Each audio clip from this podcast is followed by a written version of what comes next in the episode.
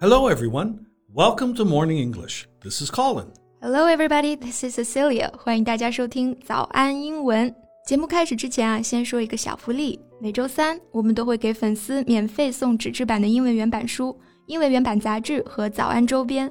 微信搜索“早安英文”，私信回复“抽奖”两个字，就可以参与我们的抽奖福利了。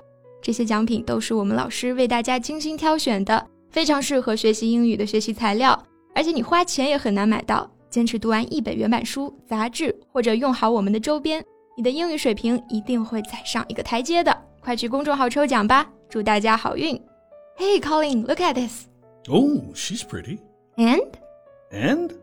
Uh, well, she's elegant, uh, uh, fashionable, and uh, cool. All right, I've run out of words. what do you want me to say? Do I look like a guy that cares about fashion? No, those are pretty good words you've chosen, but what if I tell you she used to be a boy instead of a girl? What?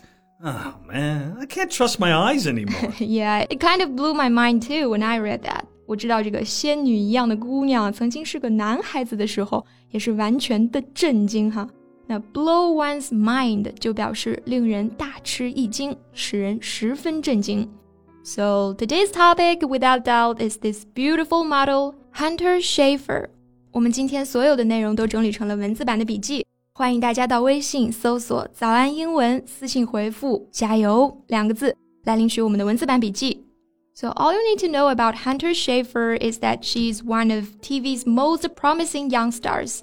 The trans actress and model is currently wowing viewers with her debut role in HBO's Euphoria. However, she has been making waves both on and off screen for years. Well, she did wow me.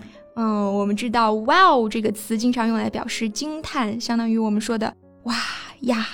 但是呢，这个是它作为语气词的用法，那它其实也可以作为动词哈。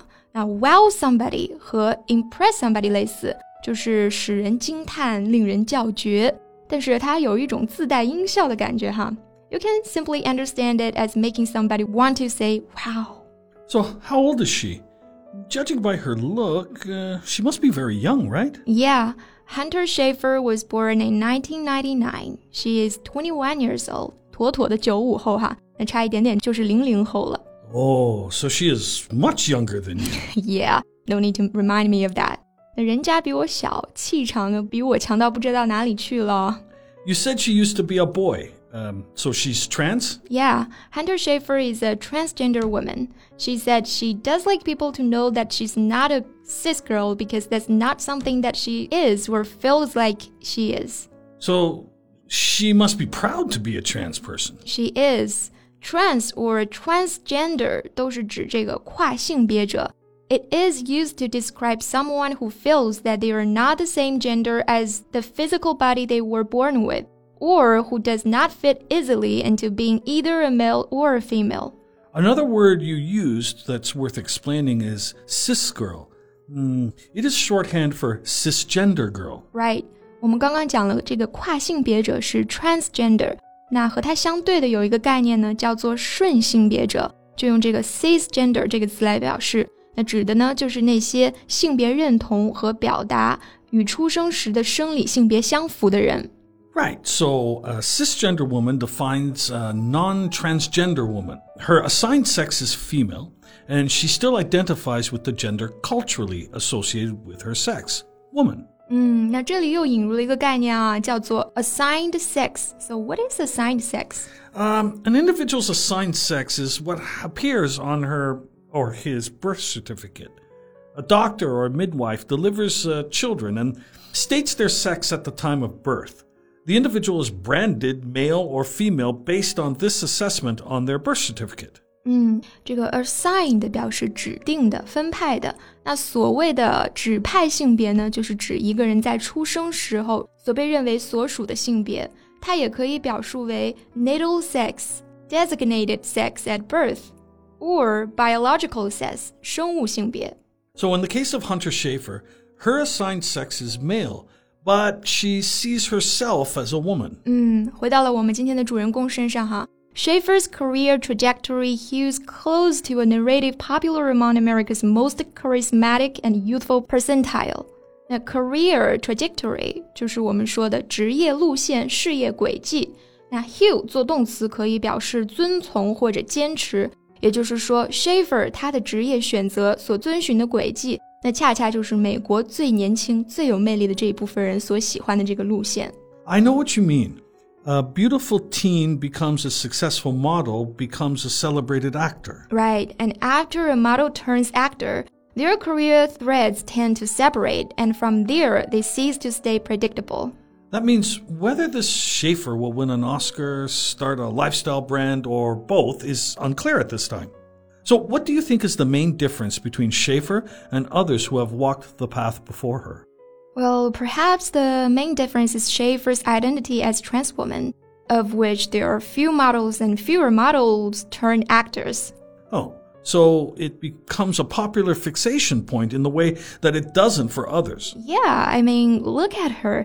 What she represents is the current zeitgeist of beauty in that there are no rules, no boundaries, and no restrictions.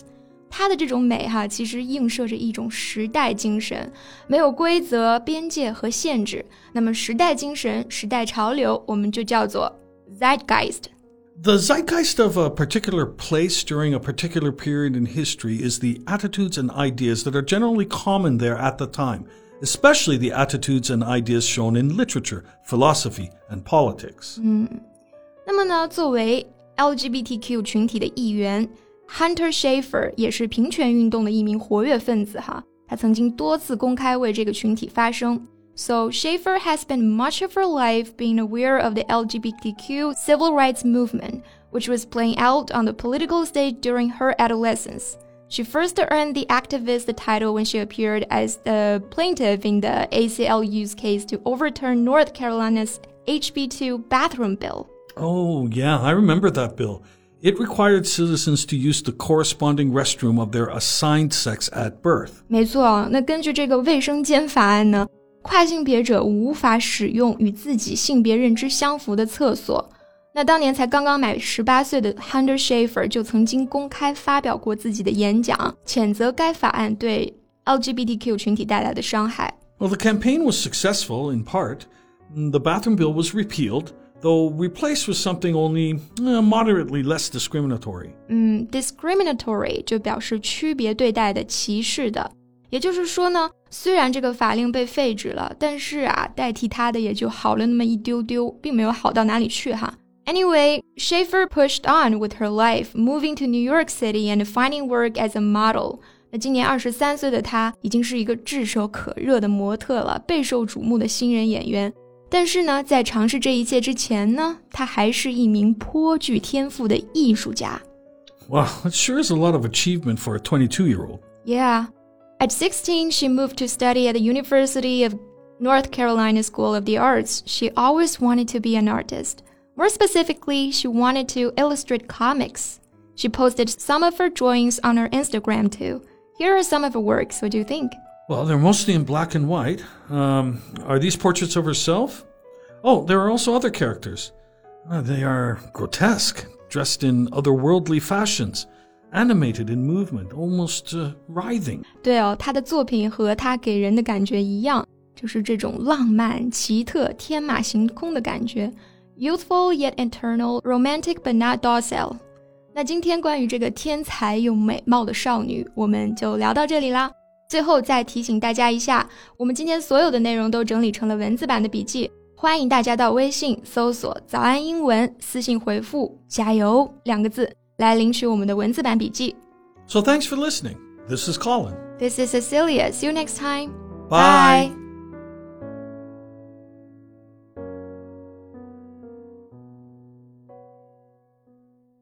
This podcast is from Morning English. 学口语就来早安英文。